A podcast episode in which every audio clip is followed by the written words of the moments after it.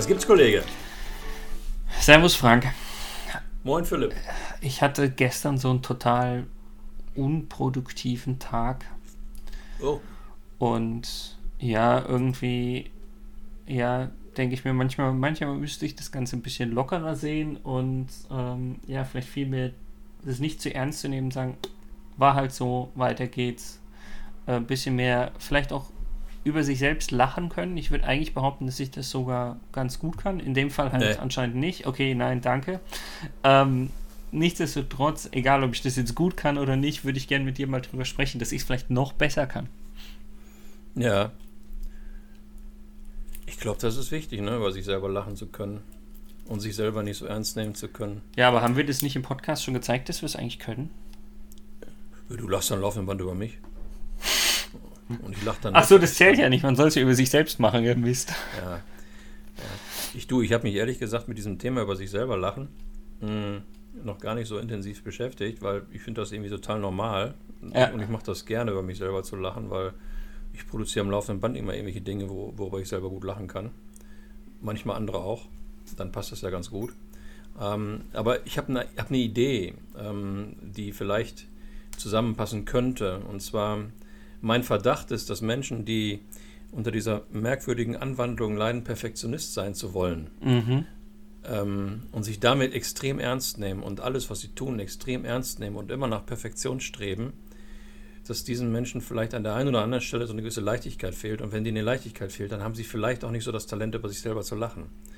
Weiß aber nicht, ob das richtig ist, was ich da gerade sage. Aber ist vielleicht mal, wir wollen ja auch nicht immer nur richtige Dinge sagen, sondern wir wollen ja in diesem Podcast auch mal Gedankenanstöße geben. Vielleicht ist das etwas, womit man arbeiten kann. Oder was meinst du? Ich könnte mir das gut vorstellen. Also ich merke schon an manchen Stellen, wie ich so einen gewissen Perfektionismus selbst mal hege. Wie gesagt, an manchen Stellen. Ich glaube nicht, nicht generell. Aber es stimmt schon. Also mein Gefühl sagt mir auch, dass ich sage, ähm, da nimmt man das Ganze deutlich ernster ich sage nicht zu ernst, das, das ist, glaube ich, das kann man, kann man, weiß nicht, ob man das sagen kann. Aber ähm, ich glaube schon, dass das explizit dann schon so ist, dass ich sage, äh, Leute, die perfektionistisch veranlagt sind, ich weiß nicht, ob das passt, aber ich glaube, man kann es vielleicht so formulieren, dass die auch ähm, weniger leicht durchs Leben gehen und dementsprechend auch weniger sozusagen, ja, auch über sich selbst lachen können. Wir müssten beide nochmal in Folge 31 reinhören, wo wir Meinst uns mit dem Thema Perfektion beschäftigt haben. Ähm, ich vermute mal, dass ich in Folge 31 nochmal nachhören, ihr Lieben da draußen. Mm, Und wir auch. Ich, ja, ja, ich vermute mal, dass ich an dieser Stelle, das ist ja im Grunde ein Thema, was ich sehr gerne mag, weil ich selber überhaupt nicht perfektionistisch sein möchte. Ähm, Außer beim Podcast hier. Nee, pff, null. Ähm, Perfection is the enemy of good. Habe ich mit Sicherheit gesagt. Und ich glaube, gut reicht. Es glaube ich echt, es reicht aus, wenn man sich bemüht, durchgängig die Dinge, die man tut, gut zu machen. Von mir aus auch mal sehr gut zu machen. ist alles in Ordnung.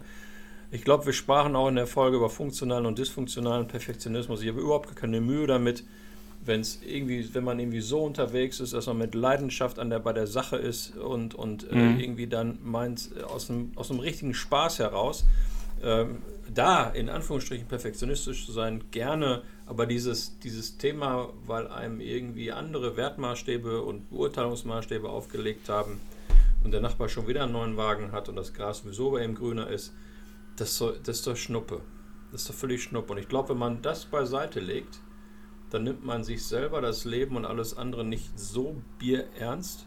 Und dann ist die Tür auf zu einem der größten Humoristen überhaupt, nämlich man selber. Das Schöne ist, man hat sich ja immer dabei.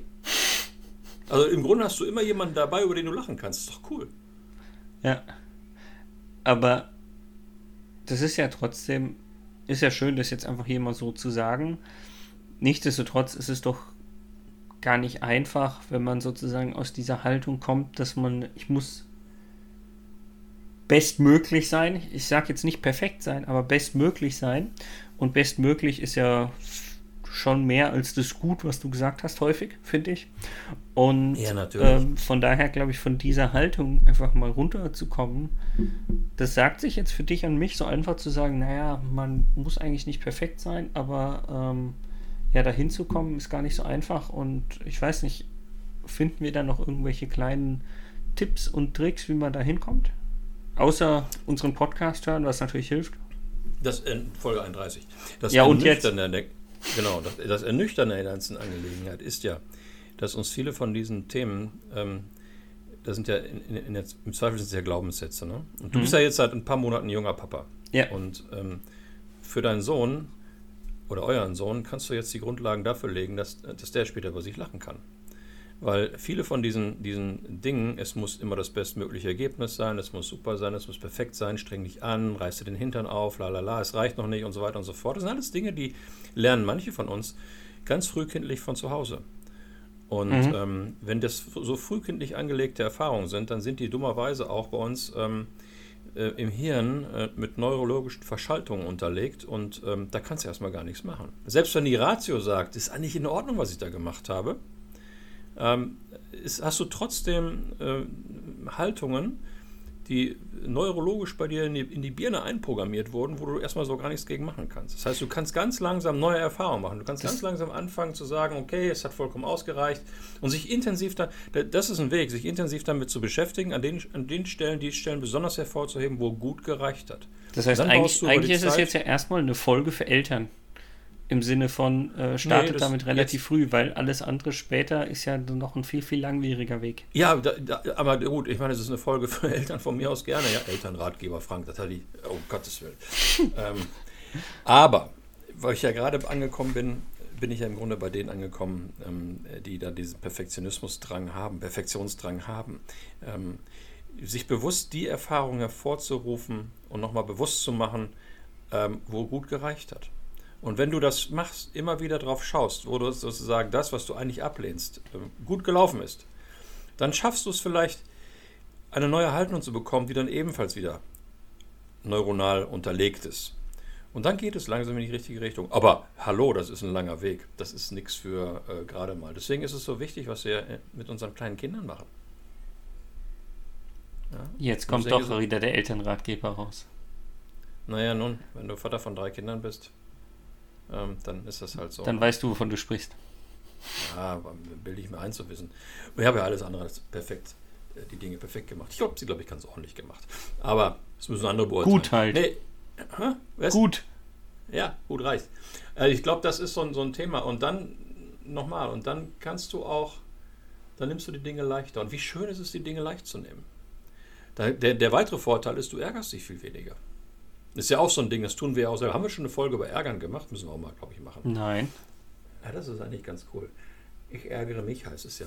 Und wenn ich mich, ist ja meine Entscheidung.